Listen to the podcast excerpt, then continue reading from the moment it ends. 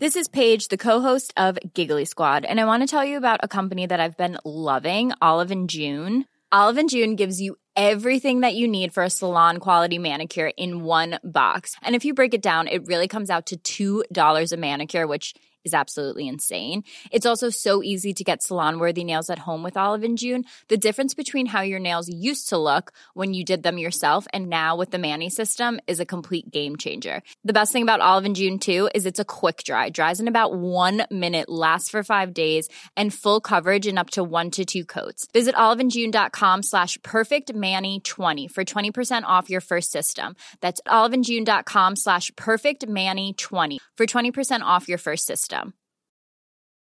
Ever catch yourself eating the same flavorless dinner three days in a row? Dreaming of something better? Well, HelloFresh is your guilt-free dream come true, baby. It's me, Kiki Palmer. Let's wake up those taste buds with hot, juicy pecan-crusted chicken or garlic butter shrimp scampi. Mm. Hello Fresh. Stop dreaming of all the delicious possibilities and dig in at HelloFresh.com. Let's get this dinner party started. When you're ready to pop the question, the last thing you want to do is second guess the ring. At Bluenile.com, you can design a one of a kind ring with the ease and convenience of shopping online. Choose your diamond and setting. When you find the one, you'll get it delivered right to your door. Go to Bluenile.com and use promo code LISTEN to get $50 off your purchase of $500 or more. That's code LISTEN at Bluenile.com for $50 off your purchase. Bluenile.com code LISTEN. Herzlich willkommen zu Auf Deutsch gesagt, dem Podcast für fortgeschrittene Lernende der deutschen Sprache. Von und mit mir, Robin Meinert. Hallo und herzlich willkommen zu einer neuen Episode von Auf Deutsch gesagt. In dieser Folge spreche ich mit Wolfgang. Er ist einer der beiden Gewinner des Gewinnspiels, zu dem ich vor einigen Wochen aufgerufen habe. Und seine Bewerbung war wirklich gut und hat sich gegen elf weitere Bewerber durchgesetzt. Und da seine Bewerbung der rote Faden für unser Gespräch war, habe ich mir gedacht, spiele ich sie euch jetzt einmal vor. Hallo Robin, hier ist meine kurze Sprachdatei zu deinem Aufruf vom 2.4. Frage 1. Wer bin ich? Ich bin Wolfgang, werde diesen Sommer 50 Jahre alt und komme aus Sydney, ein Vorort von Victoria auf Vancouver Island in der Provinz British Columbia an der Westküste Kanadas, wo ich seit mehreren Jahren lebe. Frage 2. Welche Beziehung habe ich zur deutschen Sprache? Meine Beziehung zur deutschen Sprache ist sowohl familiär als auch emotional. Als Kind von Rumänien-Deutschen aus Siebenbürgen bin ich mit Deutsch als Muttersprache zuerst in einem multilingualen Teil Osteuropas, dann in der BRD vor der Wende aufgewachsen, bevor ich nach Kanada als 16-Jähriger mit meinen Eltern und jüngeren Bruder ausgewandert bin. Sprachlich muss ich mich dann schnell auf Englisch umstellen, um mich in meinem neuen Umfeld behaupten zu können. Nachdem es ein bisschen gehapert hat, äh, verlief diese Umstellung sehr reibungslos und über die Jahre hinweg hatte ich weniger und weniger Möglichkeiten, mein Deutsch zu pflegen. Vor einigen Jahren traf ich dann den Entschluss, meine Deutschkenntnisse wieder aufzufrischen mit dem Ziel, die Prüfung für das große deutsche Sprachdiplom, sprich C2, erfolgreich abzulegen. Warum? Zum ersten möchte ich eine Art offizielle Bestätigung erhalten, dass Deutsch meine Muttersprache ist. Zweitens betrachte ich mein Selbststudium der deutschen Sprache als eine Möglichkeit, mit dem deutschsprachigen Raum generell und vor allem Deutschland auf Tuchfühlung bleiben zu können. Und drittens habe ich viel Spaß am Sprachenlernen. Frage 3. Warum könnte ein Gespräch mit mir für die Hörerschaft des Podcasts auf Deutsch gesagt interessant sein? Äh, beim Gespräch mit mir könnten eine Vielzahl von relevanten Themen angesprochen werden. Zu denen zählen mein komischer Akzent und meine Versuche, mir diesen abzutrainieren, äh, mein Verhältnis zu meinem Bruder, mit dem ich nur Englisch spreche, sowie meinen Eltern und meiner Tochter und die persönlichen und politischen Dimensionen, die Sprachen und Spracherwerb in der kanadischen Einwanderungsgesellschaft spielen. Mit freundlichen Grüßen, dein Wolfgang. Ja, und wie ihr hören konntet, gab es eine Menge zu besprechen und die meisten Aspekte haben wir auch im Gespräch vertieft. An einer Stelle im Gespräch sagte Wolfgang, ich fühle mich wie zwischen den Welten und ich finde, das fasst die Geschichte von Wolfgang sehr treffend zusammen und zwischen den Welten ist natürlich nur eine von vielen interessanten Redewendungen, die ich euch später in der Sprachanalyse nochmal im Detail erklären werde. Jetzt aber erstmal viel Spaß mit dem Gespräch. Das Gespräch. Herzlich willkommen beim Auf Deutsch gesagt Podcast, lieber Wolfgang. Herzlich willkommen, Robin. Dankeschön, damit ich äh, hier sein darf. Ja, erst einmal herzlichen Glückwunsch, dass du diese Episode hier gewonnen hast. Das freut mich natürlich, dass wir jetzt hier dieses Gespräch führen dürfen. Wir haben eine Menge interessanter Dinge zu besprechen, aber magst du dich erstmal vorstellen? Ja, ich bin der Wolfgang und äh, ich lebe in äh, Sydney, BC. Äh, das ist nicht Sydney, Australia. Äh, Sydney, BC liegt ähm, so knapp 20 Autominuten nördlich von äh, Victoria, BC. Äh, Victoria, BC, das ist die Hauptstadt von der kanadischen West, Westküstenprovinz British Columbia. Und ähm, ich äh, lebe hier in Sydney schon seit 2017, in der größeren Umgebung seit 2015. Äh, früher hatte ich für ähm, mehr als zwei Dekaden in, im Okanagantal gelebt. Äh, das ist in der Mitte von British Columbia. Und ähm, früher lebte ich in ähm, Westdeutschland, im Odenwald, ähm, in der Nähe, so genauso zwischen Frankfurt und äh, Heidelberg, ähm, in einem kleinen Provinzkaff, äh, Fränkisch-Krumbach. Äh, super schöne Gegend äh, mit knapp äh, 3000 äh, Einwohnern und ich wurde in äh, Siebenbürgen geboren. Äh, Siebenbürgen liegt in Rumänien. Und äh, das ist äh, äh, für alle wahrscheinlich bekanntlich als äh, der Ort, äh, wo äh, Graf Dracula gegeistert hat. Und ja, ich, ich, wurde, ich, ja, ich wurde dort geboren, das war 1972. Und dann bin ich ähm, mit meinen Eltern nach Westdeutschland gekommen. Und dann äh, 1988, also noch vor der Wende, äh, sind wir dann nach äh, Kanada ausgewandert. Und das ist meine kurze Biografie. ja, interessant. Das klingt ja sehr interessant. Ähm, wie kam es denn dazu, dass ihr dann ausgewandert seid? Ja, dafür gab es äh, verschiedene Gründe. Ähm, hauptsächlich würde ich sagen, äh, war es eine wirtschaftliche Entscheidung. Äh, mein Vater hatte eine Autowerkstatt, äh, eine, eine, Autowerkstatt ähm, in Fenkel-Krumbach äh, gemietet und dort betrieben. Und ähm, er wollte sich äh, selbstständig machen, er wollte praktisch seinen eigenen Betrieb machen, ähm, er wollte sein, sein eigenes Ding machen. Äh, leider ähm, äh, ist er nicht äh, bei der Suche zu einem, für, für, für ein passendes Grundstück fündig geworden und äh, hatte ich dann umgeschaut. Äh, wir hatten oder wir haben immer noch, die Leute leben noch, wir haben Bekanntschaft in Kanada, auch aus Siebenbürgen. Mhm. Ähm, äh, ein ehemaliger, ein Schulkollege von meinem Vater hat schon seit Dekaden in, ähm, äh, im östlichen Teil Kanadas gelebt, in, in, in Ontario, lebt immer noch. Dadurch, ähm, dadurch hat sich ähm, das ergeben dann. Mein, mein, mein Vater ist dann Anfang, äh, das war dann Anfang 85, ist er dann nach ähm, Kanada gekommen, hat sich ein bisschen umgeschaut. Äh, dann im nächsten Jahr, das war 86, dann sind, sind wir dann als Familie nach Kanada gekommen und äh, haben uns auch ein bisschen umgeschaut und dann äh, 88 haben wir dann ähm, haben wir dann einen großen Sprung gewagt und äh, sind dann nach, äh, nach Kanada ausgewandert. Mhm. Und würdest du jetzt sagen, dass Deutsch deine Muttersprache ist? Ja, das ist eine ganz gute Frage. Ähm, ich würde sagen, jein. Äh, in dem Sinne, äh, dass ich ähm, mit Deutsch aufgewachsen bin. Ähm, meine beiden Eltern, ähm, mein Vater und meine Mutter, äh, sind äh, Mitglieder äh, der deutschsprachigen Minderheit in, äh, in, in Siebenbürgen. Ähm, ich habe sogar noch Verwandtschaft in, ich habe ich hab, ich hab noch sehr viel Verwandtschaft in Deutschland, auch, auch Verwandtschaft in, in Österreich. Und äh, ich bin mit, äh, wie gesagt, ich bin mit Deutsch aufgewachsen. Ich habe mit meinen Eltern nur Deutsch gesprochen. Mein Vater und meine Mutter können, äh, können, äh, können beide Rumänisch sprechen. Meine Mutter kann auch äh, ein bisschen Ungarisch sprechen.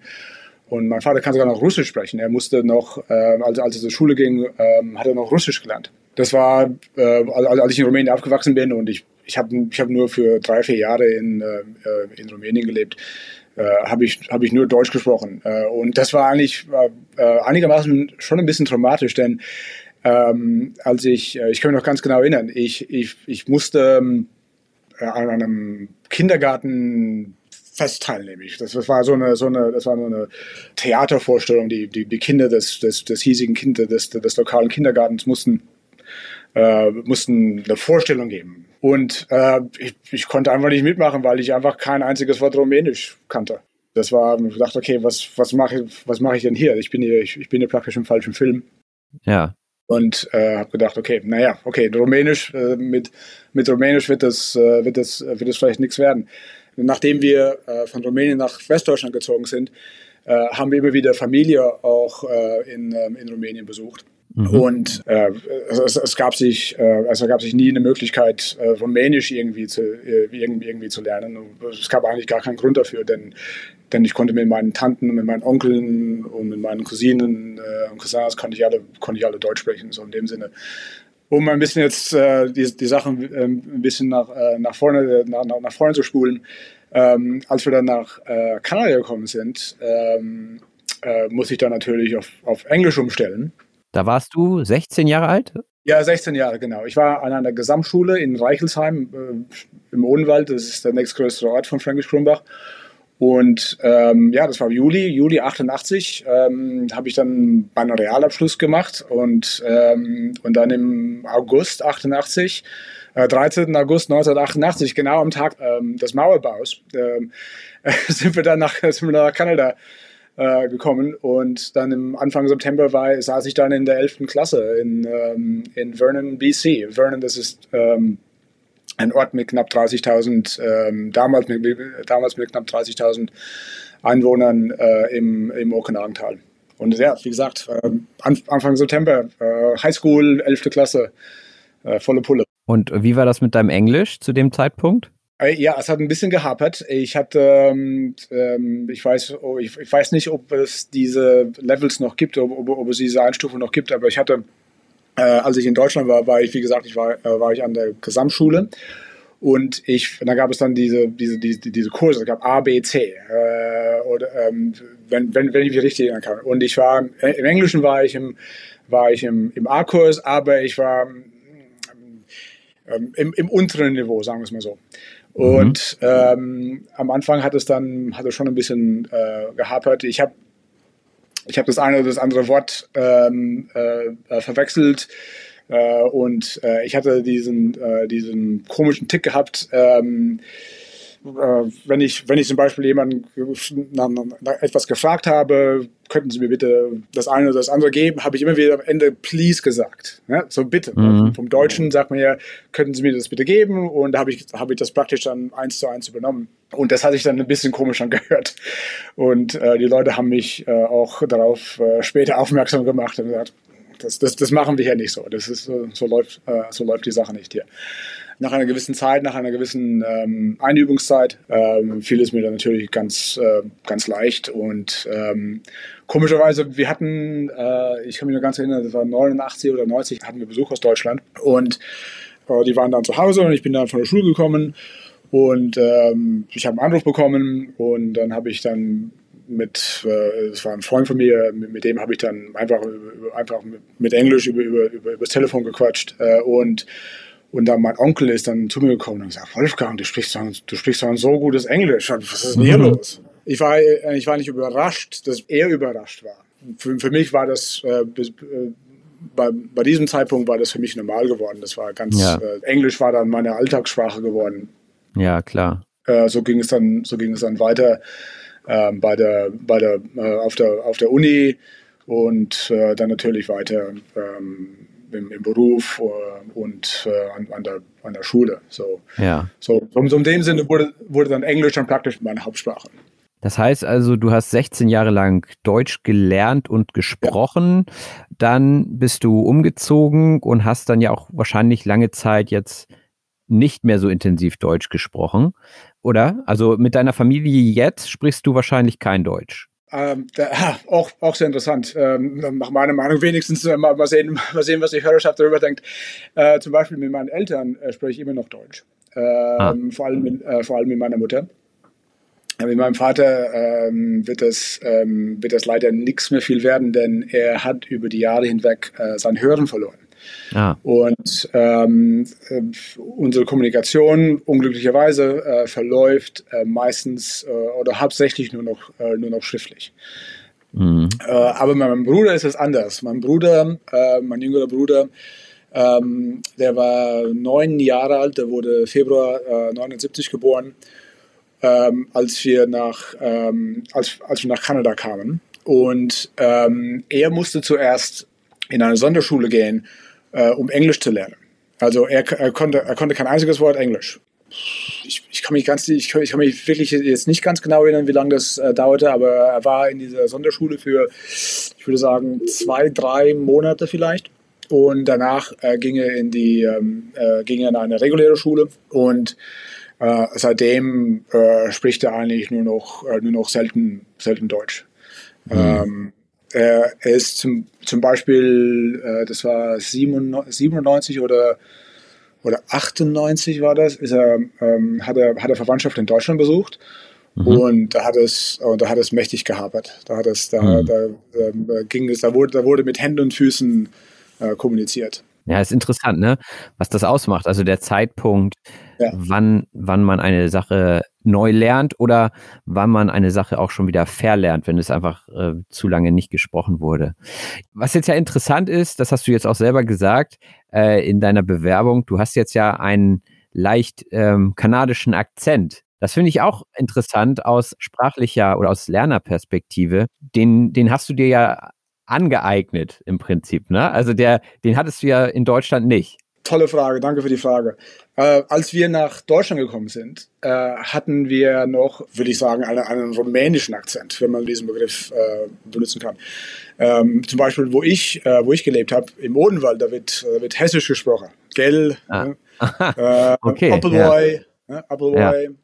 Und ja, für mich, für, für, mich war das eigentlich kein Problem, äh, denn ich habe praktisch nichts anderes gehört. Aber ich hatte immer noch äh, die Intonation meiner Eltern in meinen Ohren. Ich, ich, ich habe ich hab auch das, das Deutsch meiner äh, äh, meine Eltern gehört. Mhm. Und äh, das hatte ich dann irgendwie, irgendwie vermischt. Und äh, wenn du mich jetzt als äh, äh, Zehnjähriger oder Elfjähriger oder Zwölfjähriger in Finke getroffen hättest, dann hättest, hättest du wahrscheinlich gedacht, okay, der Typ kommt nicht aus der Region denn er spricht ja nicht den, den lokalen Zungenschlag. Das, das hat er ja nicht. Mhm. So, so, so in dem Sinne äh, war ich auch schon, äh, schon ein Außenseiter, ein, ein, sprachlicher Außenseiter in, in Deutschland. Und dann, nach, als, als ich nach Kanada gekommen bin, hatte ich natürlich, kann man sagen, einen, einen, einen deutschen Akzent vielleicht. Und äh, in Kanada habe hab man auch gemerkt, okay, der Typ ist auch nicht von hier. Äh, denn mhm. Englisch ist ein bisschen holperig und er und, der, und man, man, hört immer noch eben etwas Komisches, wenn man, äh, äh, wenn man spricht. Mhm. Und ähm, über die Jahre hat sich das irgendwie, hat sich irgendwie alles, alles so vermischt. Ähm, wenn ich zum Beispiel Leute treffe, äh, die mich nicht kennen und äh, die nicht meine Biografie, um die, die nicht meine Biografie wissen, und wenn ich mit denen spreche, dann fragen sie mich oft, oft später, ja, kommen Sie aus Irland? Dann denke ich, aus Irland? Mhm. Habe ich, hab ich wirklich einen irischen Akzent? Auf keinen Fall. Äh, aber, äh, das, muss, das muss, muss ich auch sagen, wenn zum Beispiel vor, ähm, zum Beispiel vor ähm, drei Jahren ähm, war ich auf Besuch äh, im Orgenagental ähm, mit meinem Bruder und seiner Familie waren wir, sind wir dann zum, zum Strand gegangen ähm, und ähm, dort haben wir ein, äh, ein Paar aus Deutschland getroffen. Die waren gerade auf Besuch, die sind gerade mit dem Wohnmobil äh, durch, die Gegend, äh, durch die Gegend kutschiert. Mhm. Und äh, wir, haben, wir haben dann mit ihnen gesprochen und ähm, er auf Englisch, ich auf Deutsch. Und äh, komischerweise haben die auch uns, äh, haben die auch uns gesagt, Mensch, was habt ihr für komische äh, Akzente? Und wenn ich das von dir höre, dann denke ich, ja, okay, das stimmt. Ich habe, ich habe, ich habe, ich habe einen komischen deutschen Akzent. Äh, und das ist irgendwie alles, wie gesagt, das ist irgendwie alles äh, zusammen, äh, zusammengemischt. Sprache und Identität hängt ja auch immer zusammen. Hat das ja. irgendwie gerade, ich sag mal, wenn du in der Pubertät bist, so mit 16 auf einmal in ein neues Land zu kommen, eine neue Sprache zu sprechen und so, äh, wie hat das sich ausgewirkt auf dich und wie hast du dich identifiziert in der Zeit oder auch heute? Also würdest du sagen, du bist Kanadier oder also was denkst du darüber? Ähm, als wir in Westdeutschland gelebt haben, äh, waren wir ähm, ja, ich würde sagen, wir, äh, ja, wir wurden nicht als Ausländer behandelt, denn äh, die Kategorie Ausländer in Deutschland ist eine, ist eine, ist eine, ist eine bestimmte Kategorie. Ähm, wir wurden aber als, ähm, hm, wir, wir, wir, ja, wir, wir waren nicht mal Aussiedler. Ja, äh, denn es gibt ja auch, auch in, in Deutschland gibt es ja auch den Begriff des Spätaussiedlers. Wir, wir waren ja nicht Spätaussiedler, wir sind ja äh, schon während des Kalten Krieges äh, nach, äh, äh nach Deutschland gekommen. Wir sprachen Deutsch, äh, wir wurden aber als, als nicht Einheimische betrachtet. Ähm, aber als wir dann nach Kanada gekommen sind, wurden wir als Deutsche kategorisiert. Und das war, und das war, das war wirklich eine komische Umstellung für mich, denn, denn äh, als ich in Deutschland gelebt habe, das war, wie gesagt, noch, noch, noch vor der Wende also alte Helmut Kohl, äh, BRD, habe ich mich, hab ich mich immer, immer wieder gefragt, ob ich wirklich in diese Gesellschaft reinpasse. Werde ich als Deutscher betrachtet, obwohl ich in Rumänien geboren, äh, geboren wurde? Ähm, ich, ich will ganz offen sein. Ich habe mich, als ich so 10, 11, 12 Jahre alt war, habe ich mich dafür geschämt, damit ich in Rumänien geboren wurde. Mhm. Denn ich mhm. habe gedacht, okay, ich, will, ich, ich spreche Deutsch, ich, ich, ich lebe hier in Deutschland, äh, in, der tiefsten, in der tiefsten hessischen Provinz und ähm, ich möchte gern, dass Leute mich als, als, als Deutsch ansehen. Mhm. Diese, und diese Anerkennung wurde mir, wurde mir teils verweigert. Ich habe immer noch Freunde in Deutschland. Ich habe immer noch Freunde in Fränkisch Krumbach. Und äh, ich unterhalte mich mit denen ähm, regelmäßig, meistens so äh, zu, großen, zu großen Anlässen, zum Beispiel Weihnachten oder Ostern ähm, oder auch um Geburtstage herum. Ähm, also wir, wir unterhalten uns immer noch aber, aber ich habe auch, ich habe, habe ich auch gemerkt, dass die, äh, dass die Einheimischen, die, vor, vor allem die älteren äh, Einheimischen, äh, mir nicht unbedingt äh, diese Anerkennung gezollt haben. Und nicht, mhm. die haben immer wieder gesagt, okay, ja, sie kommen aus Rumänien. Und da wurde, man, da wurde man ab und zu mal ein bisschen schief angesehen. Äh, und dann in, in Kanada war es eigentlich andersherum. In Kanada wurde ich als, wurde ich als Deutscher gesehen. Und in, in einem gewissen Sinne ähm, wo, wir, wo wir gelebt haben, war das eigentlich ganz normal. Denn äh, im Okanagental leben, äh, leben sehr viele äh, Menschen, äh, die deutsche Wurzeln haben. Äh, zum Beispiel an meiner Schule gab es, äh, gab es mehrere Kinder, die, der, deren Eltern aus Deutschland gekommen sind. Mhm. Die haben alles gemacht. Die haben, die haben Brauereien aufgemacht, die haben Cafés gemanagt, ähm, praktisch alles. Also, also, also die, die kamen praktisch aus allen Schichten, eher obere Mittelklasse, aber trotzdem. Ähm, und es gab auch äh, viele Menschen, ältere Menschen, äh, die aus Deutschland äh, nach dem Krieg gekommen sind. Die meisten von denen sind schon, sind schon länger verstorben. Und so, so, so, so in dem Sinne gab es, äh, gab es dort, wo ich, äh, wo, wo ich aufgewachsen bin, wo, wo, wo ich später aufgewachsen bin, gab es eigentlich sehr viele äh, Anhaltspunkte oder sehr viele Möglichkeiten, mit anderen Deutschen zu, zu sprechen und zusammenzukommen. aber das hatte ich dann das hat sich da wirklich dann verändert, äh, nach, äh, nachdem ich zur Uni gegangen bin. als, als, ich, als ich zur Uni gegangen bin, 1990, ja, 18 Jahre alt, und da, da, da ging es ähm, nur noch Englisch. Es, es gibt, man hat praktisch gar keine Chance mehr, Deutsch zu sprechen. Es geht Englisch ist die, ist, die, ähm, ist die einzige Möglichkeit. Oder man, man musste sich halt dann ganz schnell anpassen äh, an der Uni hatte ich, ähm, hatte ich eine, äh, da gab es eine, eine Austauschschülerin aus, aus, aus Deutschland, die kam aus Bremen. Sie ist immer noch ähm, ein Werder-Fan und ich bin ein HSV-Fan. Ich bin, ich finde ganz, ich will ganz offen sein, ich weiß. Ähm, ähm, und äh, ja, wir haben uns natürlich haben, haben, haben uns ein bisschen über, über uns äh, lustig gemacht. Okay, HSV-Fan, Bremen-Fan, das passt ja nicht. Äh, Eulen, äh, ähm, äh, Öl im Wasser hier. Mhm. Aber äh, sie hat mir in einem, in einem privaten Moment gesagt, Wolfgang, Junge, hör auf, du bist, du bist kein Deutscher mehr, du bist jetzt ein Kanadier. und das war, und das war, das war sechs, also ich war nicht, das war, wann hat sie mir das gesagt? Das war 1900, ja, wann war das? 94, 94 oder 95 hat sie mir das gesagt.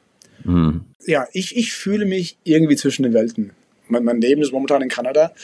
Ich habe eine Frau hier, ich habe ein Kind äh, ich habe einen hab Beruf, ich habe eine Karriere in Anführungszeichen. äh, aber ich, wie gesagt, ich, ich fühle mich immer noch äh, der deutschen Kultur verbunden. Äh, ich, ähm, äh, ich versuche äh, so oft, oft wie möglich Deutsch zu sprechen. Ähm, und ähm, ich interessiere mich auch sehr viel für was, für was in Deutschland passiert. Und ähm, ich benutze immer wieder die, ich, ich, ich nütze immer wieder aus Möglichkeiten, um äh, im Unterricht oder in meinem Journalismus über, äh, über, über Deutschland zu sprechen und über Deutschland zu schreiben. Ja, was würdest du denn sagen, sind so, wenn wir schon über Kultur sprechen, die größten kulturellen Unterschiede zwischen Kanada und Deutschland? Ja, das, das hängt ganz davon ab, wo man in Kanada wohnt. Kanada ist ja offiziell ein zweisprachiges Land. Ähm, neben Englisch ist auch Französisch äh, eine, eine Amtssprache. Und äh, wenn man jetzt zum Beispiel äh, im französischen sprechenden Teil der, äh, Kanadas äh, leben würde, äh, würde man, ganz, würde man ein, ein, ganz anderes Land erkennen oder würde man ein ganz anderes Land erleben. Um deine Frage zu beantworten, würde ich sagen, dass die kanadische Bevölkerung mehr lässig lebt, ähm, dass es weniger äh, Zeitdruck gibt, äh, dass man alles ein bisschen leichter nimmt, ähm, alles ein bisschen, es, ist, es verläuft alles ein bisschen äh, wieder ein bisschen weniger reguliert, es gibt weniger Bürokratie. Ähm, äh, die äh, Behörden sind, sind, sind mehr pragmatisch. Ähm, äh, zum Beispiel ähm, äh, wenn es ähm, in, in, äh, während der äh, Corona-Pandemie gab es ja in Deutschland diese, diese, diese Geschichten über, über, über, über, über Faxgeräte, über, über Gesundheitsämter, die immer noch, äh, die immer noch äh, Fax, äh, Fax, Faxmaschinen benutzen. Mhm. Und ähm, hier ging es eigentlich schon von, vom, vom Anfang an, ging alles praktisch alles digital. Ähm, nicht, nicht alles, aber es ging alles sehr pragmatisch. die Wege zur Umsetzung verschiedener äh, Direktiven und verschiedene Anordnungen äh, waren eigentlich äh, viel kürzer als in Deutschland. So, so habe ich das, habe ich das aus der, ähm, aus der Ferne gesehen. Und ähm, ja, da würde ich, da ich sagen, liegt, äh, liegt, liegt einer der Hauptunterschiede. Ich verfolge ja die, ähm, äh, die Einwanderungsdebatte in, in Deutschland und ähm, Kanada wird oft als, ähm, als ein Beispiel für gelungene Integration benutzt. Äh, immer wieder hört man von, äh, äh von deutschen Politiker, äh, Politiker und Politikerinnen, äh, die nach Kanada kommen, um herauszufinden, okay, wie, wie funktioniert das hier? Äh, wie, wie, wie funktioniert der Multikulturalismus in, in Kanada? Wie, wie, wie, wurde der, wie wurde der eingeführt? wie, wie, wie wird er praktiziert? welche Umstände haben, haben zu dessen Erfolg geführt? Ähm, so, so, so, so Kanada in diesem Sinne hat auch als ein Modell für Deutschland ähm, äh, gedient oder dient immer noch als, als, äh, als ein Modell für Deutschland. Ja, das ist auch mein Bild von Kanada. Also ich ähm, fahre jetzt die, oder ich fliege besser gesagt, ich fliege ja. jetzt im Sommer äh, auch nach Kanada, aber eher so die östliche Ecke, Toronto und ja. dann bis Quebec hoch. Und ja, irgendwie hat mich das schon immer auch gereizt. Ich weiß gar nicht so viel über Kanada, ähm, mhm. aber es ist immer ein sehr freundliches Land, so was man aus den Medien so mitnimmt und viel Natur und äh, das hat mich irgendwie gereizt, so mal für den Urlaub. Die besseren Vereinigten Staaten. ja. Ja. ja, auch da wieder Konkurrenz, ne? Konkurrenz, genau. Kanada und USA und auch Ost- ja, lange und, Geschichte. und Westküste. Ja. ja.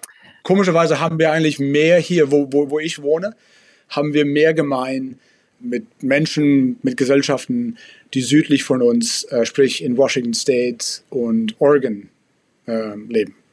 Hm. Mit, hm. mit denen haben wir eigentlich kulturell, wirtschaftlich, sozial, ökonomisch eigentlich mehr äh, gemein als mit, ähm, als, mit, als mit Menschen, die im, im östlichen Teil des Landes leben. Ja, finde ich interessant. Jetzt kommen wir nochmal zum Schluss zur, zum Thema Sprache. Und zwar hast du mir gesagt, dass du gerade das große deutsche Sprachdiplom machst. Also du willst das Sprachzertifikat auf dem Niveau C2 erreichen.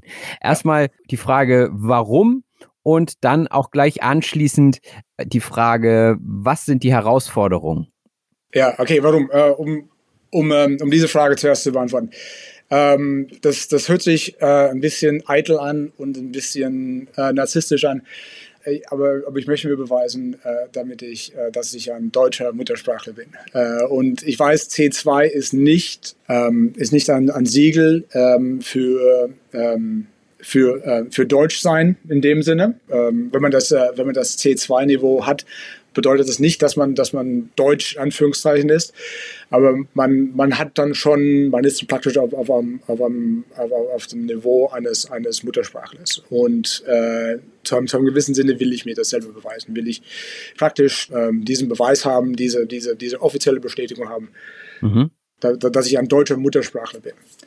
Ja. Also, das, wie gesagt, um, um, um auf deine frühere Frage zurückzukommen, ja, das Deutschsprechen wird dann eine, äh, ist, ist dann eine Frage der, der, der, äh, der Identität. Ja, okay. Ja, ist verständlich. Und äh, welche Herausforderungen siehst du jetzt beim großen deutschen Sprachdiplom? Wenn ich ehrlich bin, das Sprechen. Ähm, ähm, Grammatik, äh, Lesen, äh, Schreiben, eigentlich äh, relativ problemlos. Sprechen ist, ähm, ist für mich ein Problem. Wie man hören kann, ähm, ist es ein bisschen holperig. Ähm, es, gibt, es, gibt, es gibt viele Pausen in, in, meinem, in meinem, meinem Wortfluss. Und wie gesagt, mein komischer Akzent.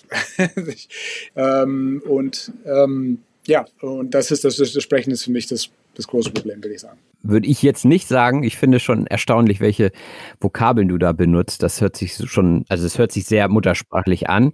Und auch der Akzent ist ja kein Teil der Bewertung, oder? Stimmt, kein Teil. Äh, es ist kein Teil Bewertung, absolut.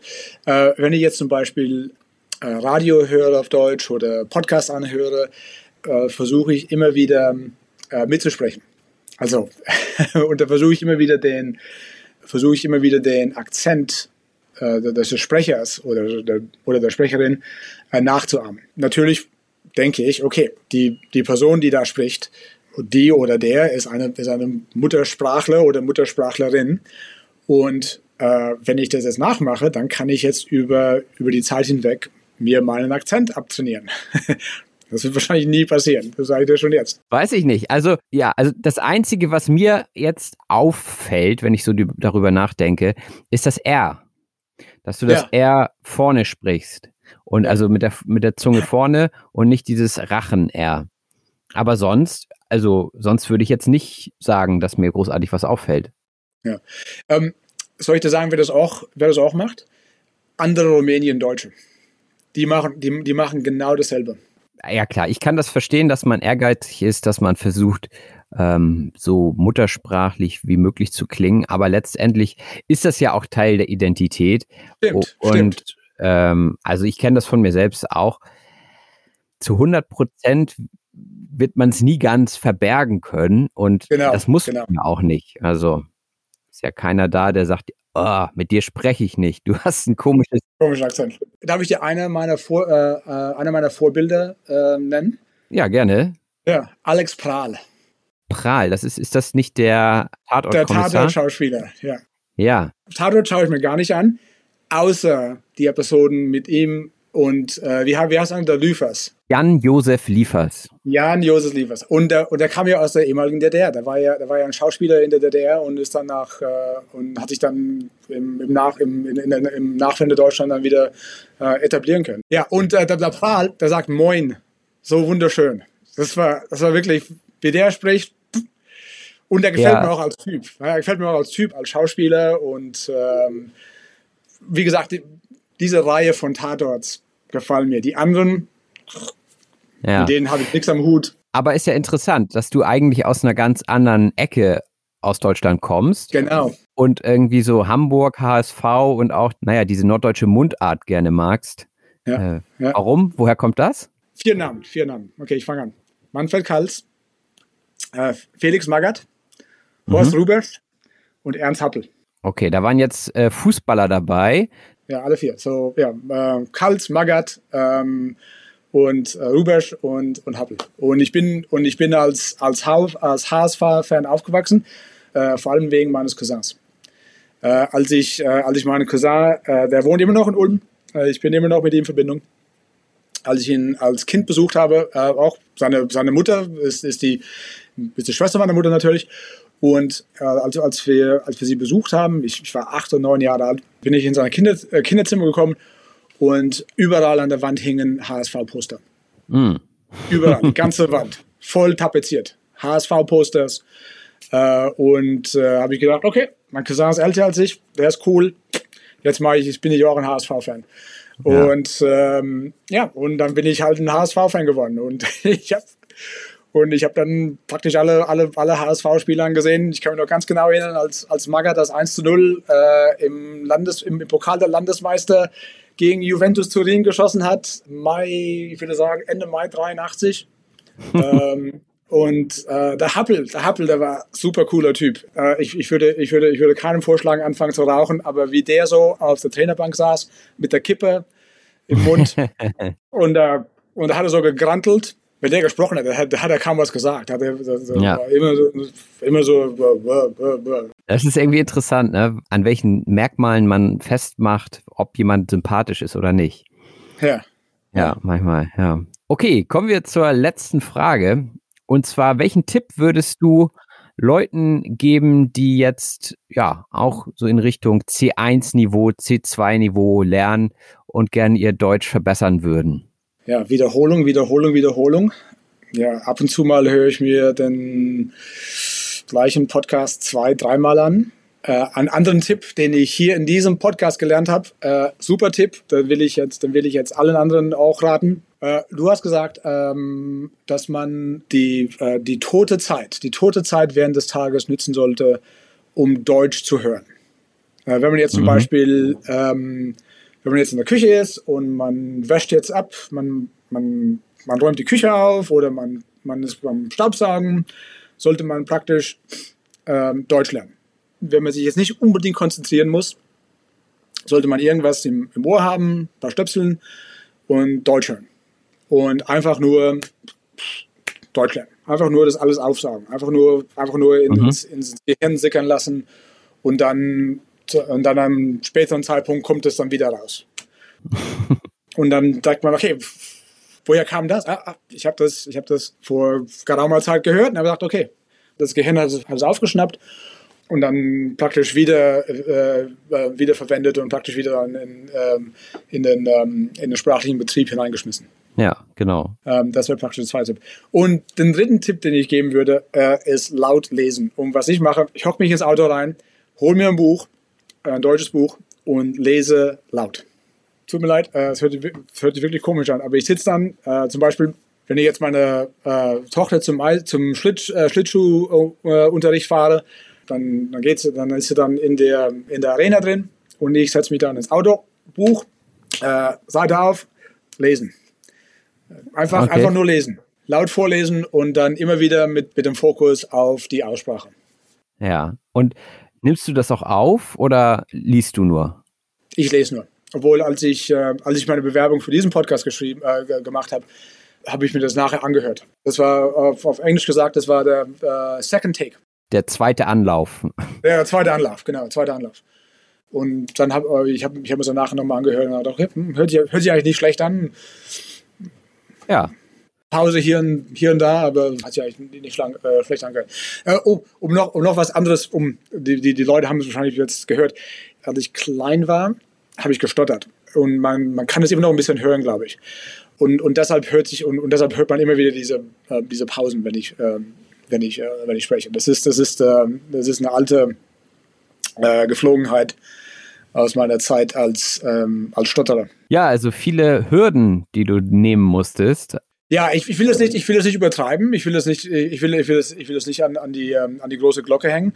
Ich habe als, als, als Kind habe ich, habe ich ein bisschen gestottert. Ja. Hm, hm. Ja, vielen Dank erstmal, Wolfgang, für deine tollen äh, Ja, gerne. Geschichten und äh, ja, ist doch eine sehr interessante Lebensgeschichte, wie ich finde. Ich glaube, Ach, das würde ich, das würde ich nicht sagen. Das würde ich nicht sagen. ich hoffe trotzdem, dass der Hörerschaft das gefallen hat. Und ja, hier geht es jetzt weiter mit der Sprachanalyse. Mom deserves the best, and there's no better place to shop for Mother's Day than Whole Foods Market. They're your destination for unbeatable savings, from premium gifts to show-stopping flowers and irresistible desserts. Start by saving 33% with Prime on all body care and candles. Then get a 15-stem bunch of tulips for just $9.99 each with Prime. Round out Mom's menu with festive rosé, irresistible berry chantilly cake, and more special treats. Come celebrate Mother's Day at Whole Foods Market. Hold up. What was that? Boring. No flavor. That was as bad as those leftovers you ate all week. Kiki Palmer here, and it's time to say hello to something fresh and guilt-free. Hello Fresh. Jazz up dinner with pecan-crusted chicken or garlic butter shrimp scampi. Now that's music to my mouth. Hello Fresh. Let's get this dinner party started. Discover all the delicious possibilities at hellofresh.com.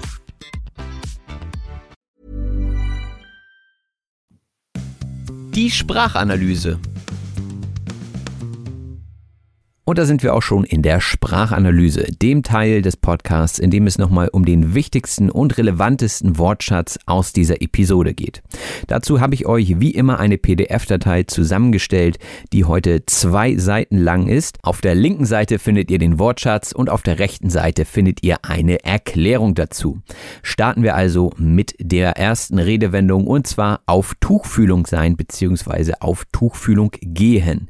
Das sagte Wolfgang Wolfgang in seinem Intro, in seiner Bewerbung, dass er immer mit der deutschen Sprache auf Tuchfühlung bleiben möchte, denn das heißt so viel wie Kontakt haben. Und das ist heutzutage natürlich wesentlich einfacher als noch vor 20, 30 Jahren, denn wir haben jetzt alles zur Verfügung. Man braucht einfach nur ein Smartphone und dann kann man zum Beispiel deutschsprachige Videos angucken oder Podcasts hören. Die Redewendung auf Tuchfühlung sein oder auf Tuchfühlung gehen geht auf den Standardtanz zurück.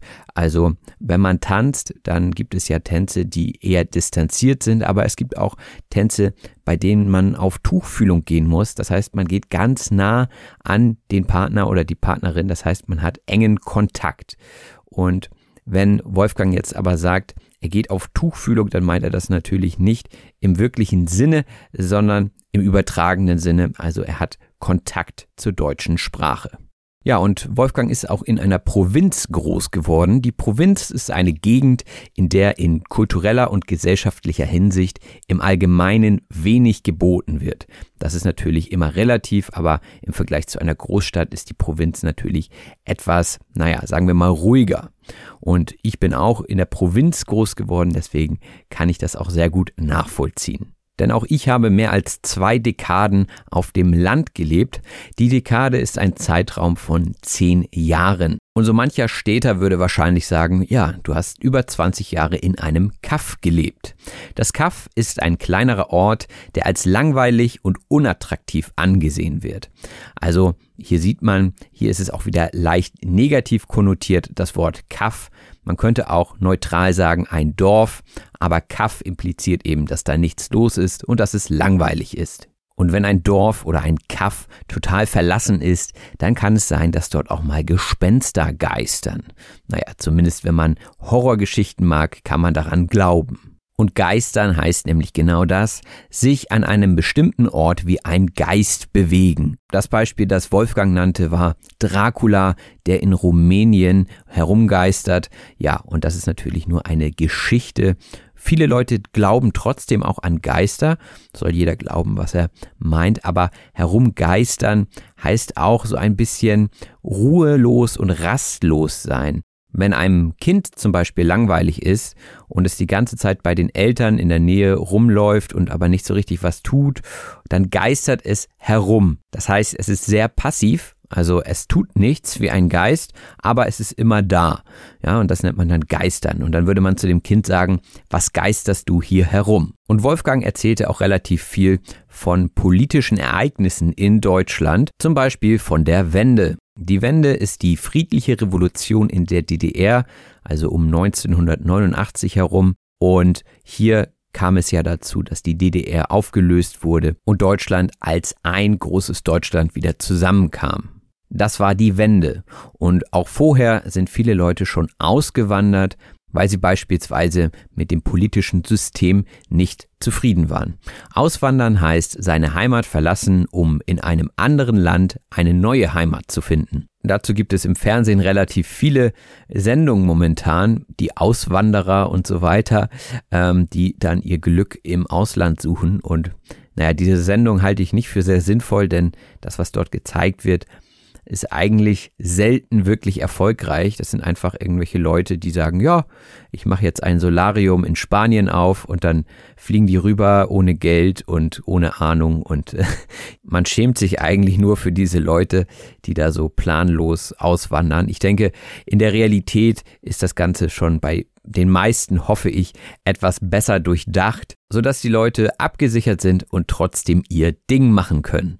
Sein Ding machen heißt seinen eigenen Interessen nachgehen. Und da gibt es zum Beispiel ein Lied von Udo Lindenberg, Ich mach mein Ding.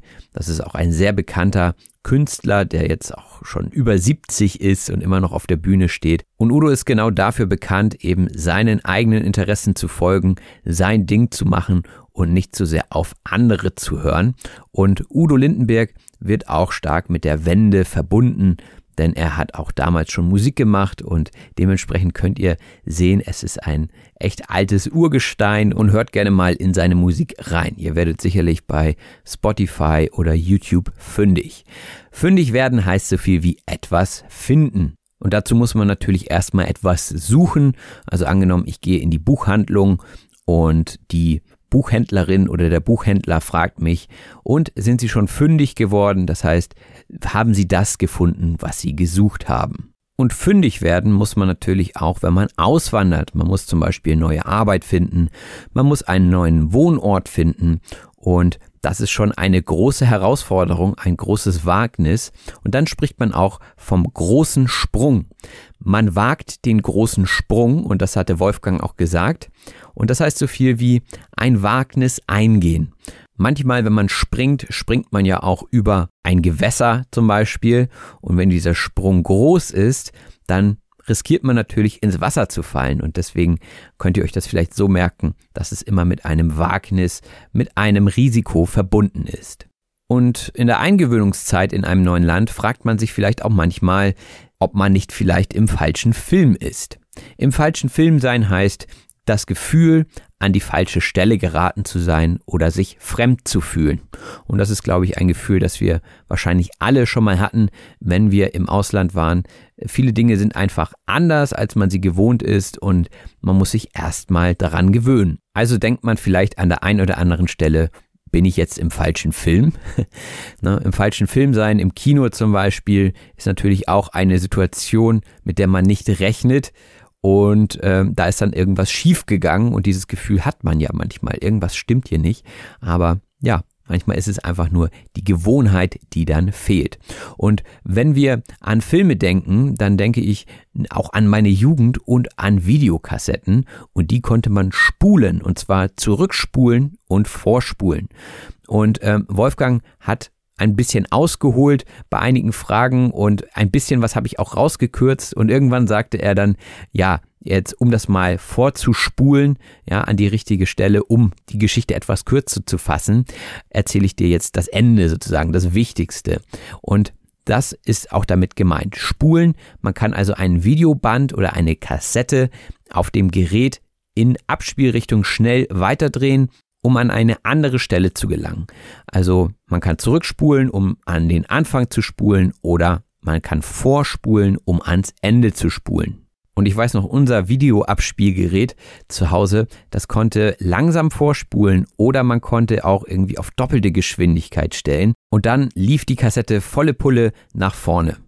Volle Pulle heißt mit aller Kraft oder mit vollem Einsatz. Und diese Redewendung geht auf das Rudern zurück. Pullen heißt umgangssprachlich so viel wie Rudern, das wusste ich selbst nicht. Ähm, und erinnert natürlich auch an das Wort, das englische Wort Pull, also ziehen.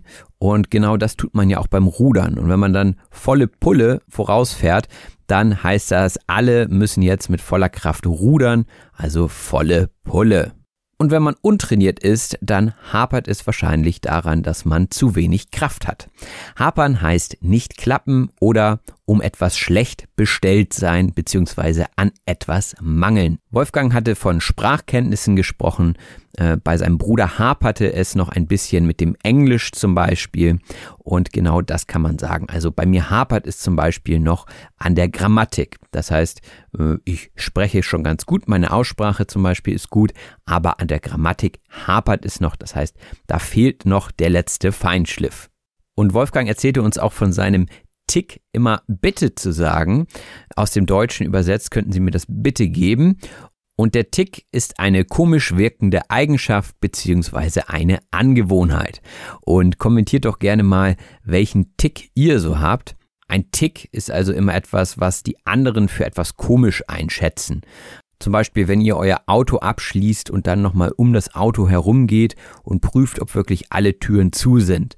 Und das macht ihr jedes Mal. Dann wäre das ein Tick. Ja, dann ist das etwas, was vielleicht etwas komisch wirkt, weil ich sag mal, die meisten Leute wahrscheinlich darauf vertrauen, dass die Automatik funktioniert und dass wirklich alle Türen geschlossen sind. Und ich finde Ticks immer ganz interessant, aber die wenigsten Leute reden über ihre Ticks.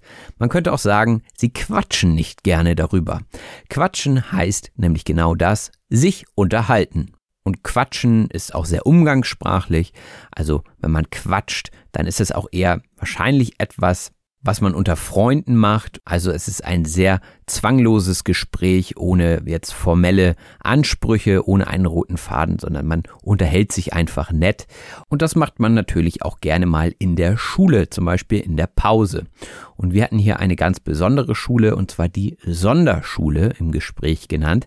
Die Sonderschule ist eine allgemeinbildende Pflichtschule für Kinder und Jugendliche mit speziellem Förderbedarf. Und Wolfgang erzählte ja auch von seinem Bruder, der ein größeres Defizit in der englischen Sprache hatte und deswegen erst einmal auf eine Sonderschule gekommen ist, um zunächst die Sprache zu lernen, weil er in einer normalen Schule von Anfang an wahrscheinlich nicht so gute Chancen gehabt hätte, mitzukommen, weil er die Sprache einfach noch nicht sprach. Wenn wir jetzt in Süddeutschland wären, dann würde ich euch fragen, ihr habt das verstanden, gell? Gell heißt nämlich so viel wie oder oder nicht wahr. Wir hatten das vor ein paar Episoden schon mit Wonnig und Woll. Ja, das war aus Nordrhein-Westfalen und jetzt hier Gell aus dem südlichen Bereich Deutschlands. Hier in Norddeutschland würde man das nicht sagen. Man würde wahrscheinlich eher so ne sagen. Wir haben in Norddeutschland leider keinen solchen schönen Begriff wie Gell oder Woll, aber Gell versteht man auch in Norddeutschland. Wir leben hier ja nicht hinterm Mond, also wir wissen ja auch, dass es andere Mundarten und Dialekte gibt. Von daher versteht man es auch hier oben.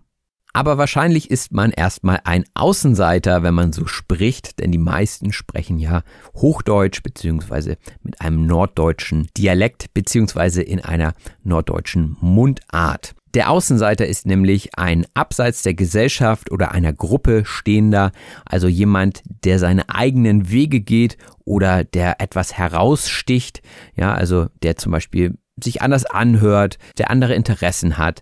Das ist also ein Außenseiter. Und oftmals ist es natürlich nicht so schön, gerade für Kinder, wenn sie noch jung sind und in der Schule Außenseiter sind, ähm, dann ja, fühlt man sich vielleicht nicht so zugehörig. Aber oftmals sind die Außenseiter die Leute, die später auch sehr erfolgreich sind, ne? weil sie ihr Ding machen. Deswegen sind sie ja Außenseiter.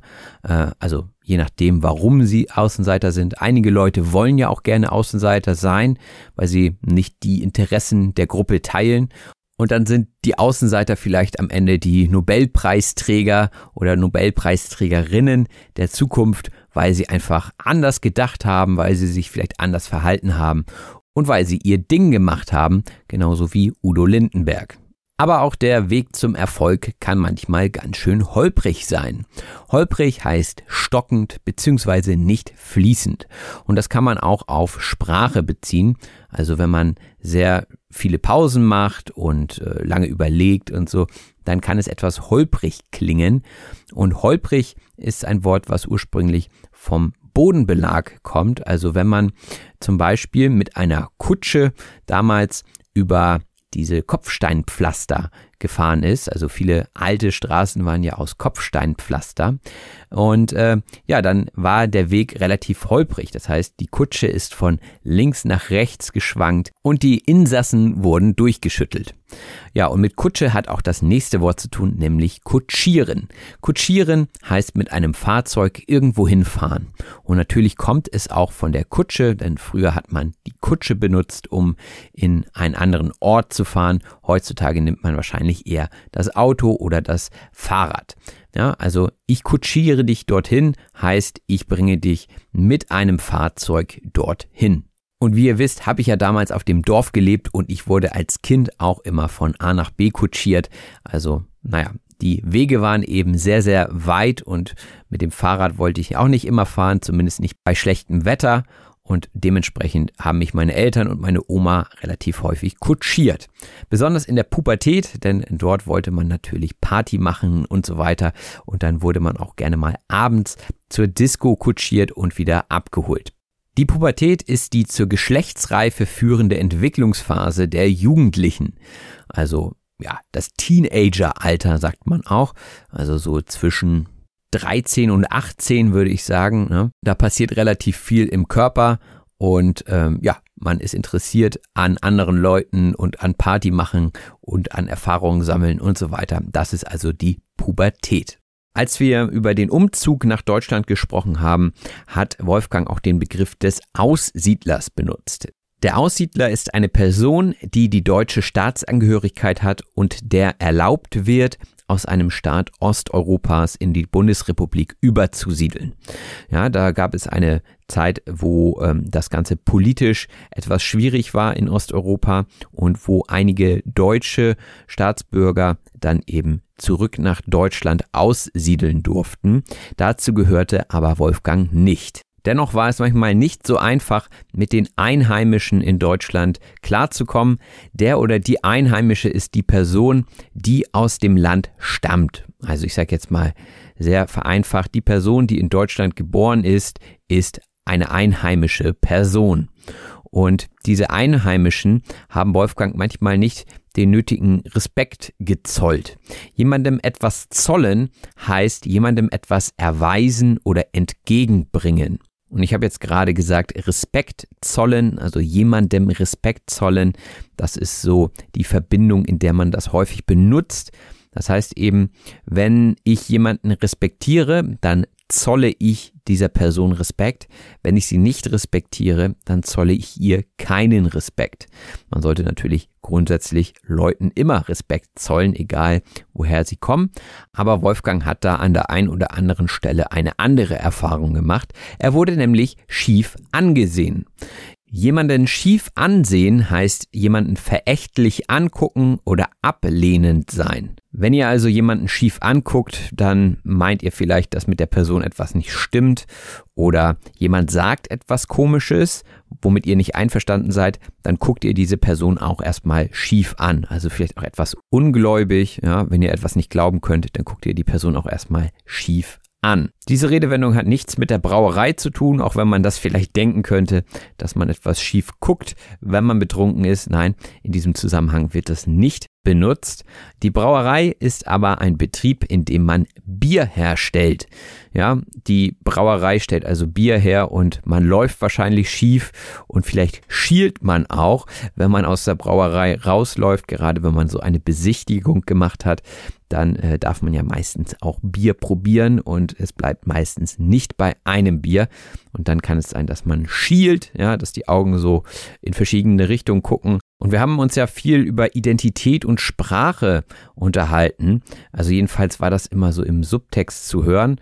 Und Wolfgang sagte dann, er fühlt sich wie zwischen den Welten. Und die Redewendung zwischen den Welten sein heißt so viel wie sich in verschiedenen kulturellen, geistigen oder sozialen oder auch regionalen Umgebungen aufhalten. Das heißt, er lebt zwar in Kanada, aber emotional ist er noch Deutscher. Also er fühlt sich irgendwie so hin und her gerissen, sagen wir auch manchmal. Er fühlt sich wie zwischen den Welten.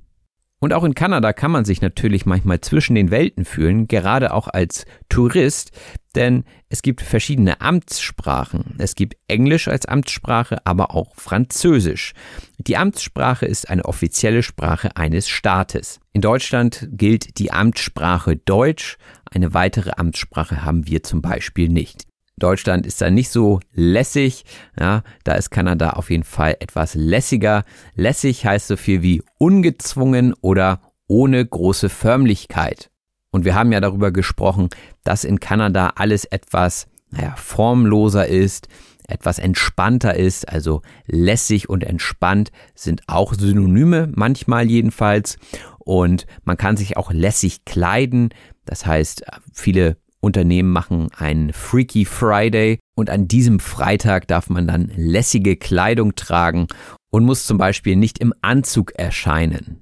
Ich weiß nicht, ob es einen solchen Freaky Friday auch auf der Behörde gibt. Die Behörde ist eine staatliche Dienststelle bzw. ein Verwaltungsorgan. Also wenn ihr hier zum Amt geht, dann ist das eine Behörde. Zum Beispiel das Bezirksamt oder das Einwohnermeldeamt. Das sind jeweils Behörden. Und im Laufe des Gesprächs fragte ich Wolfgang auch nach den Gründen für die Ablegung der C2-Prüfung und er sagte, naja, das klingt vielleicht etwas eitel. Eitel heißt viel Wert auf die eigene äußere Erscheinung legend, beziehungsweise bestrebt sein, als schön und klug zu gelten. Also eine eitle Person, die legt viel Wert zum Beispiel auf Mode, ja, dass man etwas anhat, was immer gut aussieht. Äh, eine eitle Person würde sich zum Beispiel auch nicht ungestylt aus dem Haus bewegen. Einer eitlen Person ist es also wichtig, wie sie nach außen hin wirkt. Und auch sei die Motivation zur Prüfung etwas narzisstisch, sagte Wolfgang. Narzisstisch heißt eigensüchtig oder voller Eigenliebe. Also das glaube ich erstmal alles nicht, äh, was er da behauptet hat. Ich finde, das ist durchaus nachvollziehbar, dass er in seiner Situation sich das selber nochmal beweisen möchte, dass Deutsch seine Muttersprache ist. Denn das C2-Zertifikat ist ja schon eine Art Siegel für sehr gutes Deutsch. Das Siegel ist eine offizielle Bestätigung oder ein Stempel von offizieller Seite. Und wenn wir da bei dem Zertifikat bleiben, dann ist meistens auch ein Stempel auf so einem Zertifikat. Und dieser Stempel besiegelt dann die Rechtmäßigkeit dieser Urkunde, also dieses Zertifikats. Und dementsprechend ist das Ganze dann von offizieller Seite besiegelt und bestätigt. Und somit spricht man dann in Anführungszeichen wie ein Muttersprachler. In Anführungszeichen sagt man, wenn man etwas unter Vorbehalt sagt, beziehungsweise etwas als Zitat kennzeichnet. Das sind also diese zwei kleinen Striche im Deutschen am Anfang unten und am Ende der Aussage oben. Und bei der geschriebenen Sprache handelt es sich dann um ein Zitat. Bei der gesprochenen Sprache hingegen will man eher ausdrücken, dass das jetzt gerade nicht hundertprozentig korrekt sein könnte. Also, dass man etwas unter Vorbehalt sagt oder dass man es vielleicht nicht ganz so meint, wie man es jetzt sagt. Und dann haben wir auch noch über den Tatort gesprochen. Der Tatort ist eine bekannte Kriminalserie im deutschen Fernsehen und das Wort Tatort beschreibt ja erst einmal den Platz, an dem eine kriminelle Tat stattgefunden hat. Also zum Beispiel ein Mord, dann ist das der Tatort, an dem der Mord stattgefunden hat. Und der Tatort ist wirklich sehr, sehr populär bei den Deutschen und auch sehr beliebt bei Wolfgang, aber nicht alle. Mit einigen hat er nichts am Hut. Mit etwas nichts am Hut haben heißt, sich für etwas nicht interessieren. Dazu müsste man wahrscheinlich wissen, dass der Tatort nicht immer mit denselben Personen aufgezeichnet wird, sondern das wechselt. Also es gibt einen Tatort Münster, es gibt einen Tatort Hamburg und so weiter. Und dementsprechend kommt es dann so ein bisschen auch auf den Geschmack an, ob man die Schauspieler beispielsweise mag oder nicht. Und auch beim Fußball ist das ja immer eine Geschmacksfrage und da haben wir über verschiedene Personen gesprochen und eine Person hatte immer Kippen dabei. Die Kippe ist eine Zigarette. Das Wort Kippe habe ich glaube ich schon öfter mal erklärt hier im Podcast, denn ihr könnt euch vielleicht an die Episoden mit den Jungs von Kaffee und Kippe erinnern. Da ist natürlich das Wort Kippe auch im Namen mit drin, also die Zigarette. Auch hier sehr umgangssprachlich. Und diese Person hat auch öfter mal gegrantelt. Granteln heißt übel gelaunt oder ärgerlich sein. Ich persönlich sage granteln nicht. Ich kannte das Wort ehrlich gesagt gar nicht vorher. Man konnte es natürlich aus dem Kontext erschließen, aber das ist wohl auch wieder ein eher süddeutscher Begriff. Also wie ihr hören könnt, ich kann hier auch immer noch einiges dazulernen mit diesem Podcast. Also immer schön die Stöpsel im Ohr lassen. Der Stöpsel heißt nämlich so viel wie der Ohrhörer oder kleiner Lautsprecher im Ohr. Das ist also der Ohrstöpsel. Es gibt auch andere Stöpsel, wie zum Beispiel beim Waschbecken. Da gibt es auch einen Stöpsel und wenn ihr den in den Abfluss drückt, dann kann das Wasser nicht mehr ablaufen und ihr könnt beispielsweise euer Geschirr abwaschen. Und wenn ihr währenddessen auch einen Stöpsel im Ohr habt, dann könnt ihr das ein oder andere Wort aufschnappen, zumindest in dieser Episode und ich hoffe natürlich in allen anderen auch. Etwas aufschnappen heißt zufällig hören, erfahren oder mitbekommen. Wenn man also etwas aufschnappt, dann passiert das eher passiv. Ja, ihr hört etwas, denkt gar nicht drüber nach und irgendwann fällt euch das Wort wieder automatisch ein. Das war ja der kleine Tipp. Und hören ist natürlich immer wichtig, aber auch sprechen ist wichtig. Auch Wolfgang hat seine Bewerbung eingesprochen und sie mir dann zugeschickt. Und für die Aufnahme hat er zwei Anläufe gebraucht. Das finde ich gar nicht mal schlimm. Das finde ich sogar sehr gut dafür, dass er das nicht jeden Tag macht. Ich brauche hier manchmal auch mehrere Anläufe, bis ich damit zufrieden bin, wie ich Sachen erklärt habe. Und äh, ja, von daher ist das eine gute Leistung. Und er sagte ja, er stottert ein wenig. Das habt ihr vielleicht auch ein bisschen rausgehört. Ich fand es jetzt gar nicht so extrem. Aber Stottern heißt so viel wie stockend unter häufiger krampfartiger Wiederholung einzelner Laute oder Silben sprechen. Ein ganz bekannter Stotterer war Scatman John mit seinem Hit I'm a Scatman. War ein ganz tolles Lied, wie ich fand. Und da war das Interessante dabei, dass er beim Singen gar nicht gestottert hat. Das ist ja auch ein Phänomen, was häufiger vorkommt. Also das ist das Stottern. Aber nichtsdestotrotz ist es natürlich eine große Belastung für die Person, die stottert, denn dort wird man natürlich auch vielleicht etwas komisch angeguckt, manchmal schief angeguckt, wenn man stottert, wenn die anderen Leute nicht wissen, was los ist. Und Wolfgang hat es als Gepflogenheit, als alte Gepflogenheit bezeichnet. Die Gepflogenheit ist eine zur Gewohnheit gewordene, oft bewusst gepflegte und kultivierte Handlungsweise. Er hat das sicherlich nicht bewusst gepflegt, ja, er würde das sicherlich auch gerne ablegen. Eine Gepflogenheit wäre eher etwas, was man regelmäßig tut, so etwas wie eine Art Tradition, ja. Es ist bei uns Gepflogenheit, jeden Samstag ein Bierchen zu trinken im Biergarten zum Beispiel. Das also ist jetzt nicht meine Gepflogenheit, aber das könnte eine Gepflogenheit sein, eine Art Ritual, etwas, was ja, man einfach kultiviert hat, etwas, was man bewusst pflegt und so regelmäßig macht. Und nicht jede Gepflogenheit sollte man an die große Glocke hängen. Zum Beispiel, wenn ich jetzt sagen würde, ich trinke jeden Abend ein Glas Wein und ein Glas Bier, das wäre wahrscheinlich keine Gepflogenheit, die ich an die große Glocke hängen sollte. Das würde nämlich heißen, etwas herumerzählen oder etwas öffentlich betonen. Na, dann würden Leute denken, um, ja, weiß ich nicht, was sie denken würden, aber naja, vielleicht hat er ein kleines Problem mit Alkohol. Das könnte natürlich sein. Also etwas an die große Glocke zu hängen, sollte gut überlegt sein. Ähm, sollen das wirklich alle Leute wissen? Ist einem das so wichtig, dass man das so betont? Das ist also an die große Glocke hängen. Und das war sie auch schon, die Sprachanalyse für heute. Und damit sind wir am Ende dieser Episode angekommen. Falls euch diese Episoden nicht ausreichen und ihr ein paar extra Podcasts haben wollt, dann überlegt euch doch genauso wie Wolfgang ein Patron, also ein Unterstützer oder eine Unterstützerin dieses Podcasts zu werden. Das geht ganz einfach, indem ihr dem Patreon-Link in der Beschreibung folgt und euch selber aussucht, was euch das Ganze wert ist. Auch bekommt ihr dort im Gegenzug die Transkripte zu diesen Episoden. Das heißt, ihr könnt Wort für Wort mitlesen, was hier gesprochen wurde. Und natürlich gibt es auch die Möglichkeit, den Podcast über PayPal zu unterstützen. Auch hier findet ihr den Link in der Beschreibung zu dieser Episode. Erzählt gerne auch anderen Leuten von eurem Lieblingspodcast oder von einem eurer Lieblingspodcasts.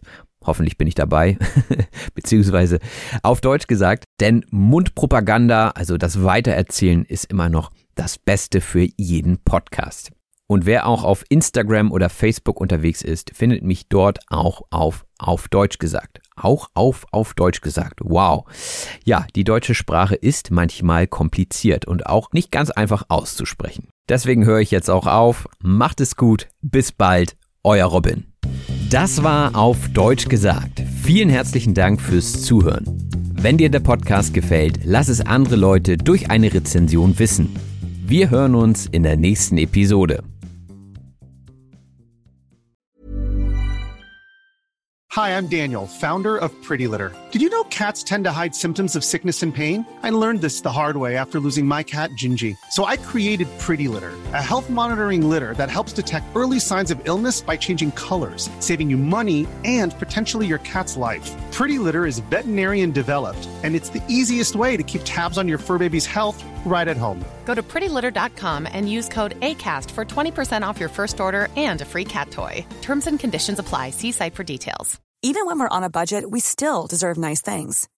Quince is a place to scoop up stunning high end goods for 50 to 80% less than similar brands. They have buttery soft cashmere sweaters starting at $50, luxurious Italian leather bags, and so much more. Plus, Quince only works with factories that use safe, ethical, and responsible manufacturing. Get the high-end goods you'll love without the high price tag with Quince. Go to quince.com/style for free shipping and 365-day returns. Hold up. What was that? Boring. No flavor. That was as bad as those leftovers you ate all week. Kiki Palmer here, and it's time to say hello to something fresh and guilt-free. Hello Fresh. Jazz up dinner with pecan-crusted chicken or garlic butter shrimp scampi. Now that's music to my mouth. Hello Fresh. Let's get this dinner party started. Discover all the delicious possibilities at hellofresh.com.